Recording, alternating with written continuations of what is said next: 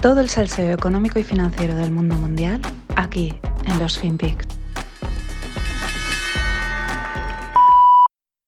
Fantastic. The amazing turnout. Yeah, just super patriotic. And I love seeing everybody all happy and united. It's fantastic. It's what Can- Canada's about.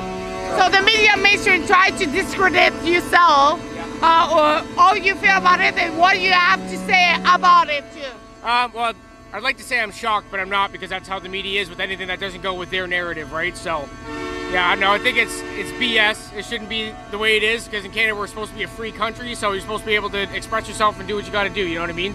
So. Yeah. And uh, Justin Trudeau does say that it's a fringe minority that's coming in Ottawa. What do you have to say about it? I think it's funny because uh, clearly here today it's not a fringe minority, and the amount of trucks that are coming tomorrow from out west and out east, it's yeah, we're, we're not the minority like they've been saying for the last two years. So yeah. Do you think that it would change something? oh, 100 percent because we're not leaving until it does change something. So So how long are you prepared to stay for? I have enough stuff in here to stay for a couple weeks if I have to. So Wow. oh yeah, yeah, I'm not going anywhere. So Great. Thank you very much. Have a good night. you too.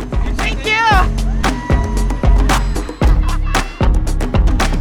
Hola, no financieros. Aquí estamos con el convoy Freedom Trackers en Canadá, en, en Ottawa concretamente. Este que veis es un camionero que es entrevistado porque... ¿Qué es lo que han hecho? Pues mm, hace unas semanas el gobierno canadiense, del cual está al mando Justin Trudeau, pues puso restricciones al movimiento en la frontera a los camioneros no vacunados.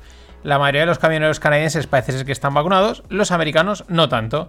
Y ahora, pues todos, sobre todo los canadienses, se han movilizado y han colapsado Ottawa. Pacíficamente han enviado todos los camiones allí, las colas son kilométricas y como bien dice este chico, pues it's BS, ¿no? Es bullshit todo lo que se está diciendo, las narrativas y que ellos están preparados para estar allí mucho tiempo, que es Canadá se supone que debe ser un país libre, la libertad de expresión y todo esto, ¿no? Que a los que tanto la abanderan, pues se les está volviendo en contra. Mm, ¿Qué pasaba también? Pues que el mismo sábado Justin Trudeau se refugiaba en un paradero desconocido junto a su familia, porque resulta que ellos viven en Ottawa y por eso todos los camioneros han ido a colapsar allí la ciudad. A partir de ahí, los memes ya disparadísimos, no, han hecho, no se han hecho de esperar. Ya han titulado a la nueva variante del COVID Coward 19, Cobarde 19, en honor al guapo de Justin Trudeau. Porque simplemente los camioneros han ido a Ottawa y él ya ha cogido y bueno, ha salido cagando leches. mm, vamos, como si fuesen a por él. Eh, el silencio global de los medios de comunicación respecto a esta masiva y significante pro- protesta, pues la verdad, ya no es sorprendente. La censura es apisonadora. Fijaros, los organizadores de esta protesta eh, habían abierto una campaña en GoFundMe para captar fondos de ayuda, algo ya muy típico. Bueno, pues han recaudado 4,5 millones, pero los fondos siguen congelados porque la propia compañía, la propia GoFundMe, dice que no se los va a dar hasta que no les especifiquen para qué los van a utilizar, bla bla bla bla bla bla bla bla bla. Vamos, yo creo que muchas plataformas digitales van a salir muy escaldadas de todo este jaleo. También van a abrir el hueco a que otras tantas eh, se les cuelen por la izquierda y por la derecha. Pero es que la cosa no queda ahí. El domingo se empezaron a movilizar los camiones en Holanda, Bélgica y Alemania. Sí, sí, los camioneros de esos países eh, van en dirección a Bruselas para montar el mismo lío. Bueno, los trackers o camioneros eh, dieron el callo dando suministros durante lo peor de la pandemia, durante la cuarentena forzadísima y lo están dando ahora.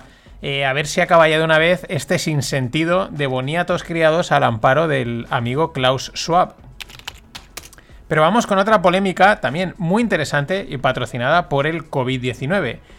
Bueno, muchos lo conoceréis y si no os lo presento, Joe Rogan es probablemente el podcaster más famoso que existe. Spotify le compró el podcast el año pasado por 100 millones, normal teniendo en cuenta que los podcasts de Joe Rogan acumulan más de 1.200 escu- millones de escuchas anuales, que es una barbaridad, unas 100, ciento y pico millones de escuchas, es que es una barbaridad al mes. Eh, su formato, una charla distendida de larga duración donde lleva todo tipo de perfiles, pues para charlar, entrevistarlos. Y bueno, suelen predominar cómicos, él es un cómico, eh, también es un comentarista deportivo, muy fan del deporte y pues por lo tanto también lleva deportistas, pero por ahí han pasado todo tipo de personajes, desde Miley Cyrus hasta Beeple, eh, Billy Corgan de Smashing Pumpkins, os digo algunos que he oído. Bueno, diferente, diferente gente. Elon Musk, vamos, Naval Ravikant y otros tantos personajes americanos que pues, mm, pues son de la cultura americana y es difícil que en Europa o en otros sitios conozcamos. Es probablemente Joe Rogan uno de los pocos ejemplos actuales de auténtica libertad de expresión en el sentido de que no hay sesgo comercial, no hay intereses políticos ni mediáticos. Es que él lleva a la gente ahí a charlar y ya está. Es lo que tiene Internet, es como él se ha criado, él lo ha dicho, que es lo que le ha hecho llegar a donde está. El, pues eso, una conversación natural con gente con la que él, pues por lo que sea, lleva y le interesa hablar. Es mi inspiración para hacer los Rogle, lo he dicho siempre. Eh, aunque Rogle no tiene nada que ver con Rogan.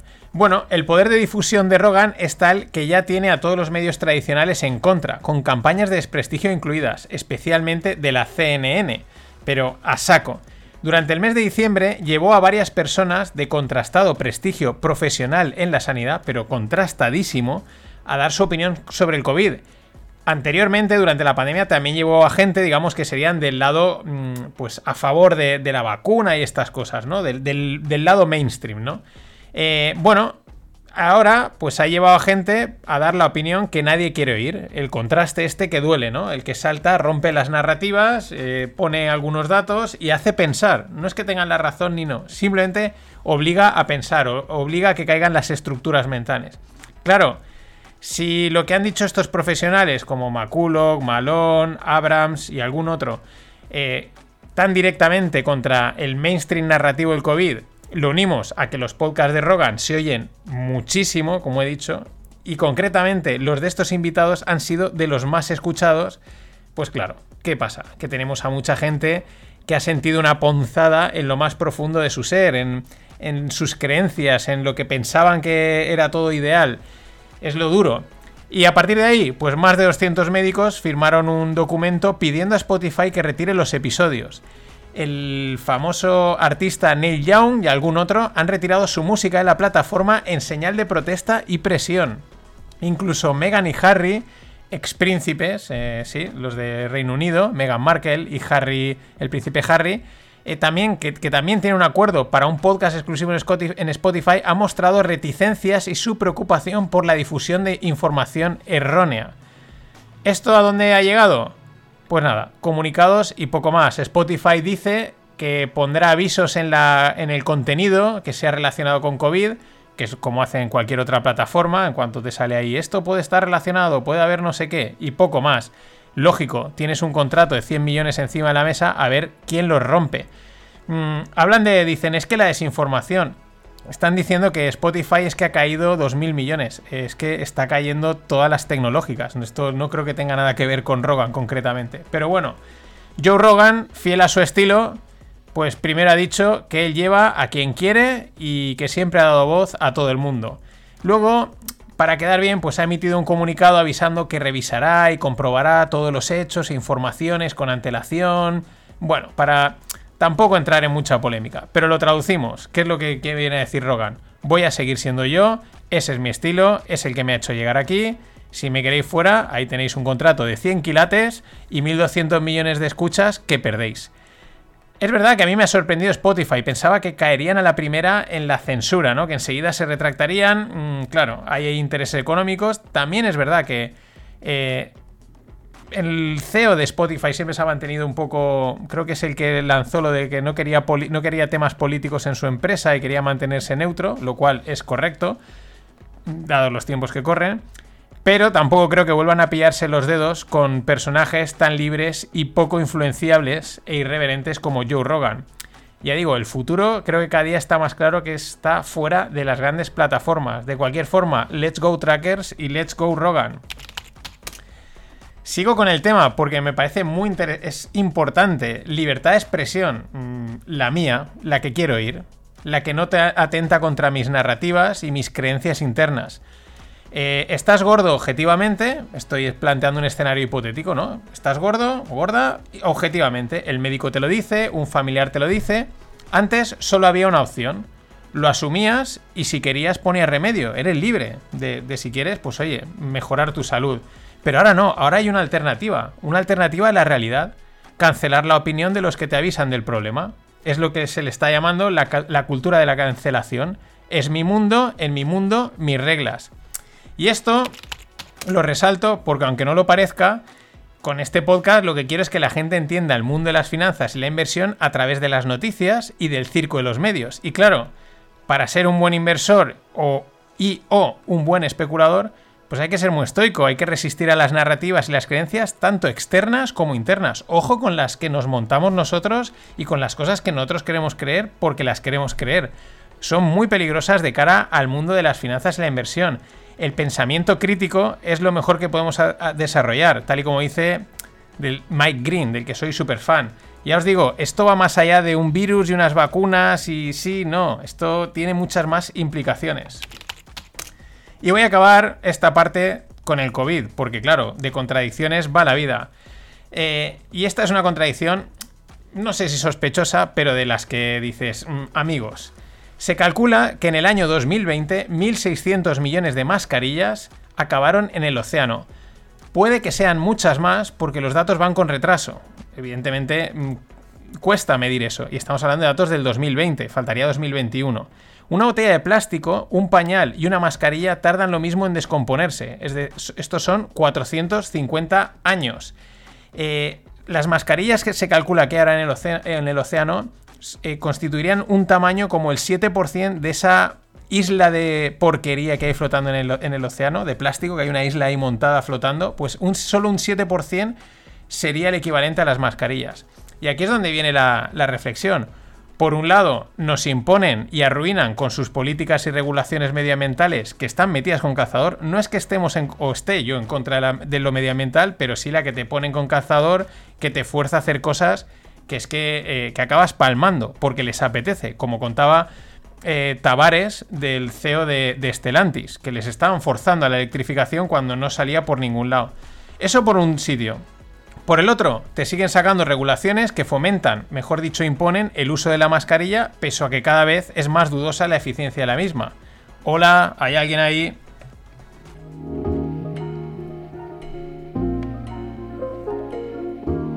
Y nada, eh, mención a Paco La Torre, me invita a la caña, a la Gilda y a un par de gin tonics.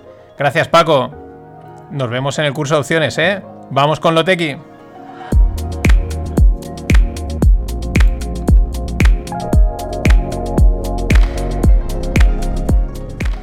Bueno, el fenómeno de las últimas semanas ha sido el juego de palabras Wordle. Eh, ha sido un fenómeno tipo Clubhouse. De la nada lo estaba usando todo Cristo. La clave para mí es el fenómeno, vale, es un juego, pero luego es el fenómeno viral de compartir el resultado en, redes sociales. Yo no he jugado, pero lo he visto por todos lados. Y el efecto enigmático ese de los cuadraditos de colores, ¿no? Veía, ¿esto qué es tal? Y ya te pica, ¿no? Muy bien montado. Bueno, el juego fue lanzado en octubre y este lunes The New York Times anunciaba la adquisición por casi un millón de euros. Supongo que habrá sido pues el millón de dólares. Como bien decía este gran meme, ¿Cuánto es? 5 euros. Poco me parece. ¿Cuánto es? 5 euros. Poco me parece. poco me parece. Un millón de euros por un juego que lo ha petado con millones de jugadores diarios. Mm, Supongo que igual hay algún tipo de acuerdo más o esta información le falta algún cero. En cualquier caso, eh, vamos, espectacular lo de Wordle. No es el único juego que recientemente ha comprado New York Times. Todos los que ha comprado van en la órbita de los juegos de palabras. Tienen otro que es Spelling Bee y cosas así. El objetivo de la empresa no es convertirse en una empresa de videojuegos online, sino que quiere llegar a 10 millones de suscriptores para 2025. 10 millones de suscriptores, mm, hacemos los números facilitos. A un euro al mes son 10 millones de euros al mes. Por 12 meses son eh, 120 millones. Mm, y no, es un euro al mes, New York Times. Pero bueno, ese es su objetivo. 10 millones de suscriptores para 2025. En consecuencia, muchas de las adquisiciones que están haciendo tienen el fin de incrementar su masa de potenciales clientes, su público. Al final, esto es estadística. Si llegas a 100, un porcentaje te, un porcentaje te clica, otro porcentaje te se registra y otro porcentaje final compra. A cuantos más llegues, más probabilidades tienes de alcanzar esa bestial cifra de 10 millones de suscriptores para 2025. Y vamos con el mundo cripto. OpenSea, una de las plataformas líderes de NFTs, reconoce que el 80% de los minteos gratuitos eran NFTs plagiados, es falsos o spam. Aclaro, mintear es la acción de registrar el archivo en la blockchain de turno en la que toque y emitir el NFT correspondiente. Podríamos decir que es como la creación del NFT, pero claro, mm, ¿qué creas? Pues puede ser una obra de arte o puede ser el Quijote. Ese es lo que se le llama mint en inglés o mintear. Esta acción en una blockchain tiene un coste, el que toca por hacer la transacción, el llamado gas fee, es lo que sucede en todas las blockchains. OpenSea ofrece algunos minteos gratuitos como incentivo, pero claro, el tiro y el prestigio, pues por la culata. Esto sobre todo vuelve a poner de manifiesto lo Wild Wild West del sector cripto. Mm, que por un lado mola mucho, pero por otro, pues desprestigia eh, también la imagen. Y es normal que haya gente que no vea muchas de estas desfases que suceden. Aunque no nos guste la regulación, pues son necesarias unas normas de juego mínimas por el bien de la descentralización, aunque sea contradictorio, porque es que si no es un auténtico Wild Wild West. Tampoco digo que las normas las tenga que dictar el Estado. Una DAO podría servir. Siguiendo con los NFTs, la empresa de préstamos cripto llamada Genesis aceptará los NFTs como colaterales de préstamos. Pero ojo, no va a ser cualquier NFT, evidentemente, solo los blue chips, es decir, los de alto valor, los pues si llegas con un Beeple, pues te lo van a o con un Javier Arres, pues te lo van a probablemente aceptar. También es verdad que por lo que pone en la noticia van muy enfocados a los coleccionables deportivos, que esos tiene su sentido. Estamos viendo, yo creo que una nueva edad dorada del cromo, pero en la versión digital. Eso es al final una de las funciones que tienen los NFTs. Pero ojo a los datos de la mesa de trading de Genesis, que son interesantes. 170 billions gestionados en acuerdos de cash y derivados. Derivados. 50 billions en préstamos en los últimos tres meses de 2021, llegando a un total de 131 billions, ahí es nada. Pero lo que me ha llamado la, atención en el artículo del Financial Times es que ya empieza a aparecer la mención a productos estructurados cripto. Oh, la convergencia, amigos. Es producto estructurado cripto. Estos son finanzas de alto nivel y creedme que aquí están medido gente de finanzas tradicionales. Aquí van a ganar los de siempre, porque los estructurados es donde hay son muy bonitos de vender y hay mucha pasta que hacer en comisiones, claro. Y para finalizar, que me he quedado ahí cortado, la semana pasada salía la noticia de, la, de, que la Unión Europea tumbaba el famoso modelo de Hacienda 720, que obliga a ciudadanos españoles a declarar inversiones por encima de 500.000 euros en países europeos, mmm, dentro de la Unión Europea. Alemania, pues tienes allí pasta metida pues tienes que declararlo. Hay gente que dirá, ¿quién tuviese 50.000? Pero es verdad que es una cifra que mucha gente que invierte tiene. No es que tengan mucho más, pero, pero tienen. Y hoy en día, pues claro, con la globalización, mm, pues cualquiera tiene posiciones en algún exchange o broker, eh, un broker extranjero. También es verdad que aunque el 720 parece que está en la lona, pues todo el mundo está con las comillas porque dan por hecho que el gobierno se sacará alguna trampa para volverlo a reinstaurar. Este modelo, como he dicho, afecta a mucha gente, porque tienen el dinero metido en brokers y plataformas extranjeras, extranjeras en Europa, o sea, de España, en Europa. Pero claro, no había caído que también afecta al criptoarte. Si tomamos la parte seria y profesional del criptoarte vía NFTs, como he dicho, Beeple, este es americano, pero Javier Arres, por ejemplo, aquí en España, un coleccionista que hoy en día ya puede ser cualquier persona que se compró el NFT en Alemania y lo tiene depositado en una plataforma en Bélgica, pues también tendría que presentar el 720. Y sí, la ley es igual para todos, pero también puede ser un lastre para sectores en auge y con mucho futuro. Estos son de estas cosas que si los reguladores eh, supiesen, pues irían con más cuidado, porque sutilmente, aunque estás intentando controlar a unos, estás fastidiando también muchísimo, estás fastidiándolos, pero fastidiando también a otros. En fin, hoy cierro pues con honor a, al Wild Wild West. Hasta mañana.